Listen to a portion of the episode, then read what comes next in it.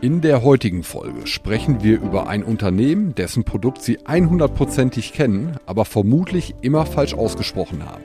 Die Gewinnwarnung eines großen Corona-Gewinners und ein riesiges Familienunternehmen hier aus Nordrhein-Westfalen.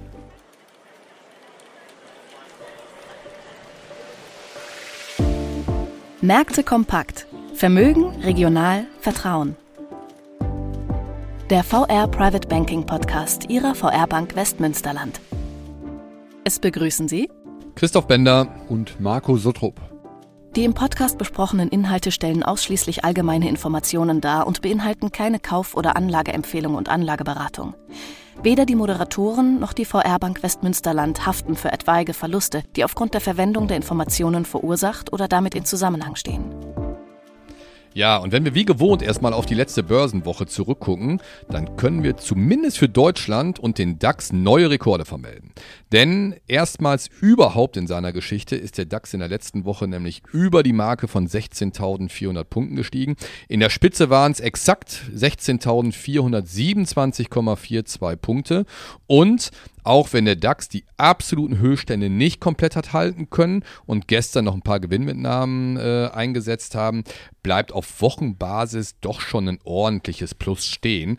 Der DAX schloss gestern bei gut 16.200 Punkten. Das ist circa 1% plus zur Vorwoche. Und in den USA sah es äh, ähnlich aus. Der SP 500 fast 2%, 1,9% auf Wochenbasis im Plus und der Nasdaq-Index noch ein bisschen freundlicher, 2,3% auf Wochenbasis. Ja, vielleicht aber nochmal interessant, wenn wir über die amerikanischen Börsen sprechen und wenn ich hier gerade von neuen Rekordständen für den DAX gesprochen habe. Also den amerikanischen Börsen fehlt schon noch einiges bis zu den alten Höchstständen.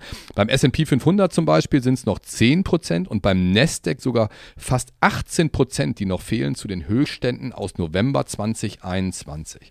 Ja, und das Kursplus in der letzten Woche war deswegen durchaus bemerkenswert, als dass wir letzte Woche doch durchaus noch ein paar Ereignisse, Zahlen gesehen haben, die zumindest in der Vergangenheit mal mindestens in Teilen vielleicht auch mal andere Kursreaktionen ausgelöst hätten. Ich sage nur als Stichwort Marco, Inflation und vor allem Zinspolitik. Genau, die Inflationsdaten USA wurden in der letzten Woche verkündet und die Inflation ist im Mai weiter zurückgegangen auf mittlerweile, und das ist wirklich auch eine positive Nachricht, 4,0 Prozent. Vielleicht kurze Erinnerung, der Höchststand war im letzten Juni, also Juni 2022, mit 9,1 Prozent angegeben. Also schon eine deutliche Reduzierung. Das ist auch der geringste Anstieg nun der Inflationsrate seit mehr als zwei Jahren. Im Vormonat lag, also im April, die Rate noch bei 4,9 Prozent. Allerdings die Kerninflation, also der Wert oder die Inflationsrate ohne Energie, ohne Lebensmittel, geht nur relativ langsam zurück. Diese liegt noch bei 5,3 Prozent, also doch deutlich über der insgesamten Inflationsrate. Insgesamt sieht man aber, dass schon die Hoffnungen da sind, ähm, dass der FED es gelingt, die sogenannte weiche Landung ja, schaffen zu können, also eine niedrige Inflationsrate zu erreichen, ohne einen massiven wirtschaftlichen Einbruch zu verursachen. Und ja, die FED nimmt dieses dann, also die amerikanische Zentralbank, zum Anlass, den Leitzins jetzt in diesem Moment nicht weiter zu erhöhen und bei einer Spanne von 5 bis 5,25 Prozent zu belassen. Und das ist nach zehn aufeinanderfolgenden Erhöhungen nun die erste Zinserhöhungspause, also auch durchaus bemerkenswert. Allerdings, und das äh, ist das, was du gerade auch angesprochen hast, Christoph, stellte die FED zwei weitere Zinserhöhungen für dieses Jahr in Aussicht, je nach Datenlage, je nachdem, was bei der Inflation passiert. Und das war so bislang nicht erwartet worden, dass also wirklich noch in diesem Jahr zwei weitere Erhöhungen passieren könnten. Und genau das hätte ganz ganz sicher in den letzten Monaten für erhebliche Nervosität an den Märkten gesorgt. Das ist in der letzten Woche nicht so gewesen. Ähm, du sagtest gerade die oder hattest die ähm, sehr, sehr robusten Zahlen ja genannt. Rüber nach Europa. Wir denken nicht an eine Zinserhöhungspause. Das hat die Chefin der EZB, Christine Lagarde, mitgeteilt. Zum achten Mal seit Sommer 2022 hat die EZB die Zinsen erhöht um 0,25 Prozent auf ein Niveau von nun 4 Prozent. Und auch im Juli wird es wahrscheinlich eine weitere Erhöhung geben. Die Meinungen gehen da etwas auseinander. Ähm, das Zinshoch wird teilweise bei 4,25 Prozent gesehen. Einige äh, sehen es auch bei 4,5 Prozent. Wir werden es weiter beobachten und äh, Ihnen dann natürlich darüber auch berichten. Ja, das soweit vielleicht einmal zu den relevanten Terminen letzte Woche. Ja, die Zinsen steigen. Ja, und trotzdem steigen auch die Aktienmärkte weiter. Ja, und vielleicht passt dazu ganz schön die gestrige Headline im Handelsblatt. Da hieß es nämlich, die Gier ist größer als die Angst. Also die Anleger haben tatsächlich Angst, aktuell nicht dabei zu sein, wenn die Börsen weiter steigen sollen. Ja, äh, und der Anstieg in der letzten Woche, das hatte ich gerade schon mal gesagt, war aber auch deswegen ähm, extrem überraschend und damit schließt sich dann auch so langsam der Rückblick auf die letzte Woche als das, was du gerade gesagt hast, sich auch tatsächlich auf der Zinsseite niedergespiegelt oder wiedergespiegelt hat.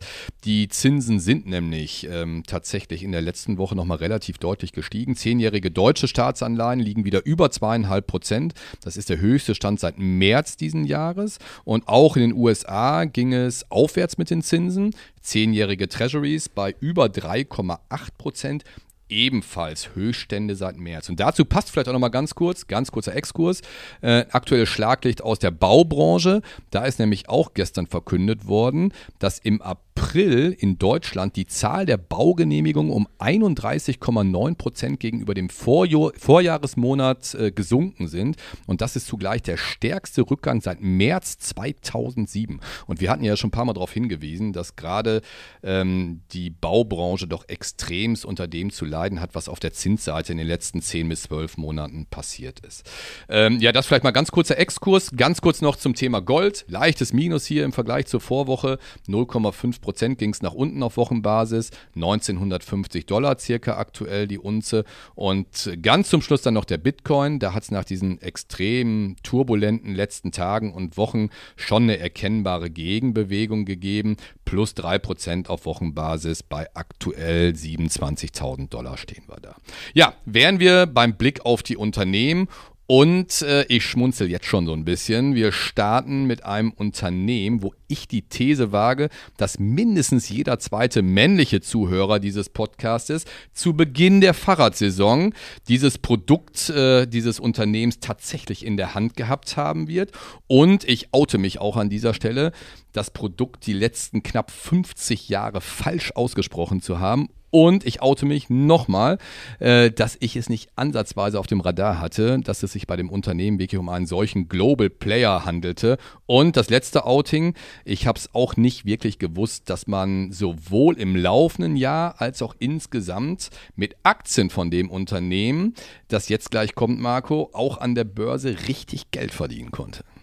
Ja, Christoph, äh, sehr, sehr gute Anmoderation. Ich glaube, die macht schon. Der Spannungsbogen ist auf Spannungsbogen jeden Fall da. ist da und äh, ja, die Vorbereitung hat wirklich auch Spaß gemacht, weil wir selber auch an der einen oder anderen Stelle dann überrascht wurden oder Dinge erfahren haben, die wir, äh, du sagtest es gerade auch so vorher vielleicht dann gar nicht wussten. Ein Unternehmen, welches Sie alle, zumindest die meisten von Ihnen auch kennen werden. Zwei Buchstaben, zwei Zahlen.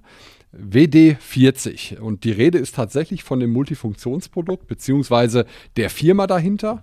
WD40 eignet sich ja grundsätzlich zum Lösen festsitzender Mechanik von Schrauben beispielsweise, ähm, schützt vor Feuchtigkeit, reinigt, entfernt Rückstände, ja, Fahrradkette äh, kann geölt werden, du sagtest es gerade, und äh, viele, viele Dinge mehr, die man eben mit diesem Spray tun kann. Die Firma kommt aber nicht so wie es vielleicht dann auch viele Leute vermuten, eben aus Deutschland, sondern aus den USA, um genau zu sein, aus San Diego.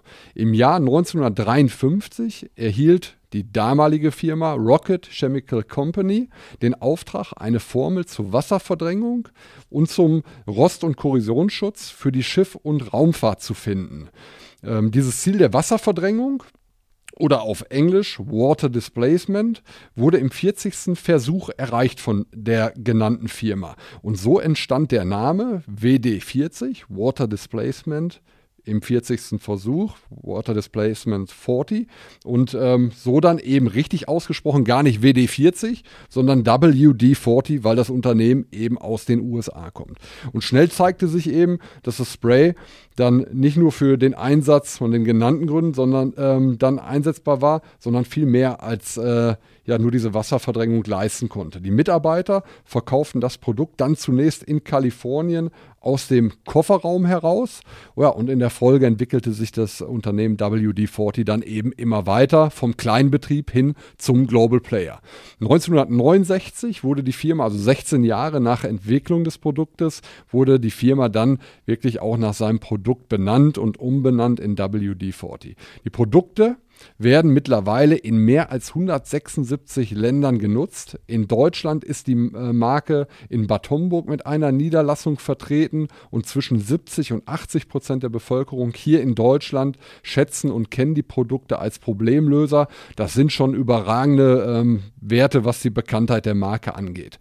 Und ja, die, ähm, das Unternehmen ist notiert an der Nasdaq in den USA und in der Corona-Pandemie, man ahnt es, stieg der Kurs, wie alles, was ja irgendwo mit Heimwerken zu tun hat, von 160 Euro auf 280 Euro an. Also eine sensationelle Entwicklung. Ähm, seither ist das Papier allerdings auf 100, 185 Euro zurückgelaufen. Im laufenden Jahr aber wirklich eine überragende Performance mit 22,45 Prozent.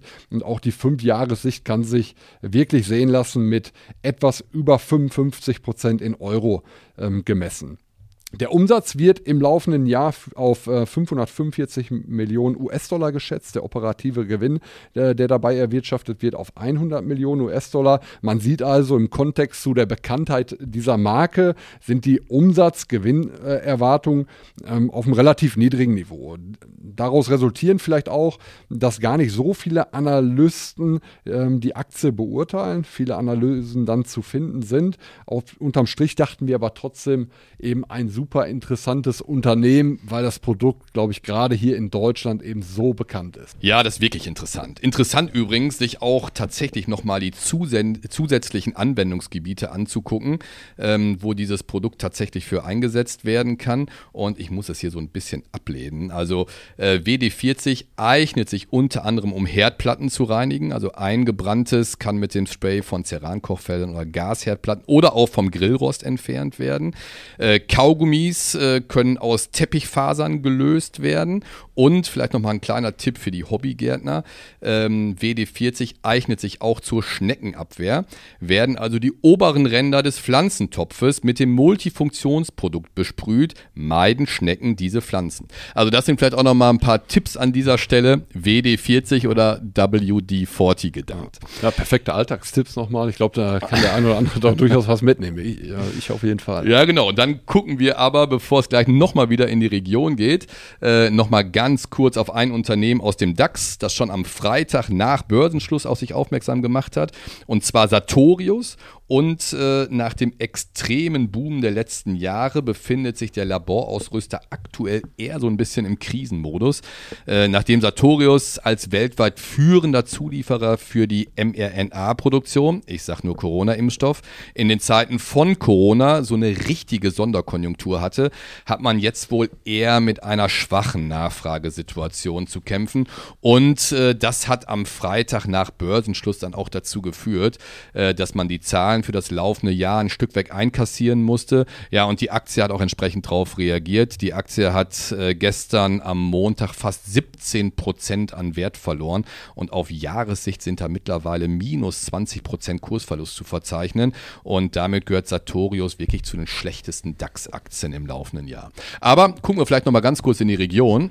Genau, und da haben wir heute ein Familienunternehmen für Sie herausgesucht, nicht ähm, direkt hier aus dem Münsterland, aber aus Nordrhein-Westfalen, genauer gesagt aus Bielefeld. Die Rede ist von Oetker, gegründet 1891 von dem Apotheker Dr. August Oetker über das Backpulver oder mit dem Backpulver Backin, welches es auch heute noch in den Supermärkten zu kaufen gibt. Heute aber natürlich eben neben diesem Backpulver viele, viele weitere äh, Produkte wie Pizza, wie Torten, wie Pudding oder auch Bier mit im Angebot. Der Konzern hat 30.000 Mitarbeiter, also eine riesen Kennzahl und der Umsatz im vergangenen Jahr, im Krisenjahr 2022, lag bei unglaublichen 6,5 Milliarden Euro.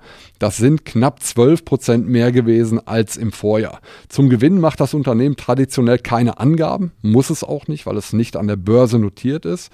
Aber es wurde seitens der ähm, Oetker-Gruppe bekannt gegeben, es wurde ein noch ordentliches Ergebnis erzielt.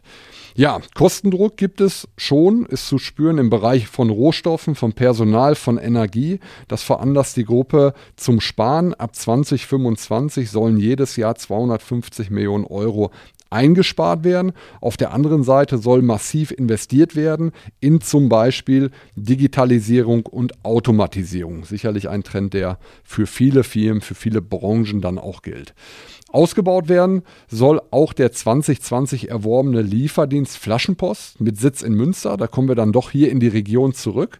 Und äh, mittlerweile ist Flaschenpost kein reiner Getränkeanbieter oder Lieferant mehr, sondern ein Online-Supermarkt. Flaschenpost schreibt noch rote Zahlen, nähert sich aber wohl aktuell der Gewinnzone. Und für die Bierfans, Christoph, du hattest gerade schon Tipps zum äh, Grillen, ich glaube, da passt das ganz gut mit rein. Ähm, zu Oetker gehört auch die Radeberger Gruppe mit den Marken wie dann eben Radeberger, Schöfferhofer, Jever, Dapp oder auch Berliner Kindle. Viele weitere Marken gehören dazu. Und ähm, auch dieser Bereich konnte, was den Umsatz angeht, wirklich ähm, deutlich zulegen mit 14,6 Prozent gegenüber dem Vorjahr. Ich sagte es gerade, das Unternehmen ist nicht börsennotiert, ähm, es ist in Familienhand, aber trotzdem sicherlich einer ähm, oder eine Marke, die auch weltweit bekannt ist und äh, daher auch ähm, super interessant ist, mal an dieser Stelle zu beleuchten beleuchten. Absolut. Absolut. Ja, ja. Dann wären wir soweit, glaube ich, durch und schon beim Ausblick jetzt auf die kommende Woche ja, genau. Woche angekommen. Und da leert sich so langsam der Terminkalender. Also von Unternehmensseite ist eigentlich nichts mehr zu erwarten. Wir stehen am Ende des Quartals. Da geht es dann eher in zwei, drei Wochen schon wieder los mit der Vorlage der Quartalzahlen fürs zweite Quartal. Vielleicht zwei Sachen, die noch durchaus erwähnenswert sind. Wir haben eine weitere Zinsentscheidung, Zinssitzung, nämlich die Bank of England am kommenden Donnerstag und dann am Freitag wahrscheinlich nochmal ganz spannend von der volkswirtschaftlichen Front her die Einkaufsmanager-Indizes in den USA, sowohl fürs verarbeitende als auch fürs Dienstleistungsgewerbe. Aber das ist es dann auch schon gewesen im Laufe der Woche. Ähm, damit wären wir eigentlich durch. Genau, wir hoffen, Ihnen hat es gefallen und ja, wie immer gilt natürlich, wenn das so ist, abonnieren Sie uns gerne, empfehlen Sie uns gerne weiter und wir freuen uns immer über Ihr Feedback unter podcast.vrprivatebanking.de und natürlich gilt auch wie immer, vielen Dank fürs Zuhören. Danke fürs Zuhören. Wichtige Angaben zu den im Podcast aufgeführten Wertentwicklungen können Sie unseren Shownotes entnehmen. Ihr Private Banking Team.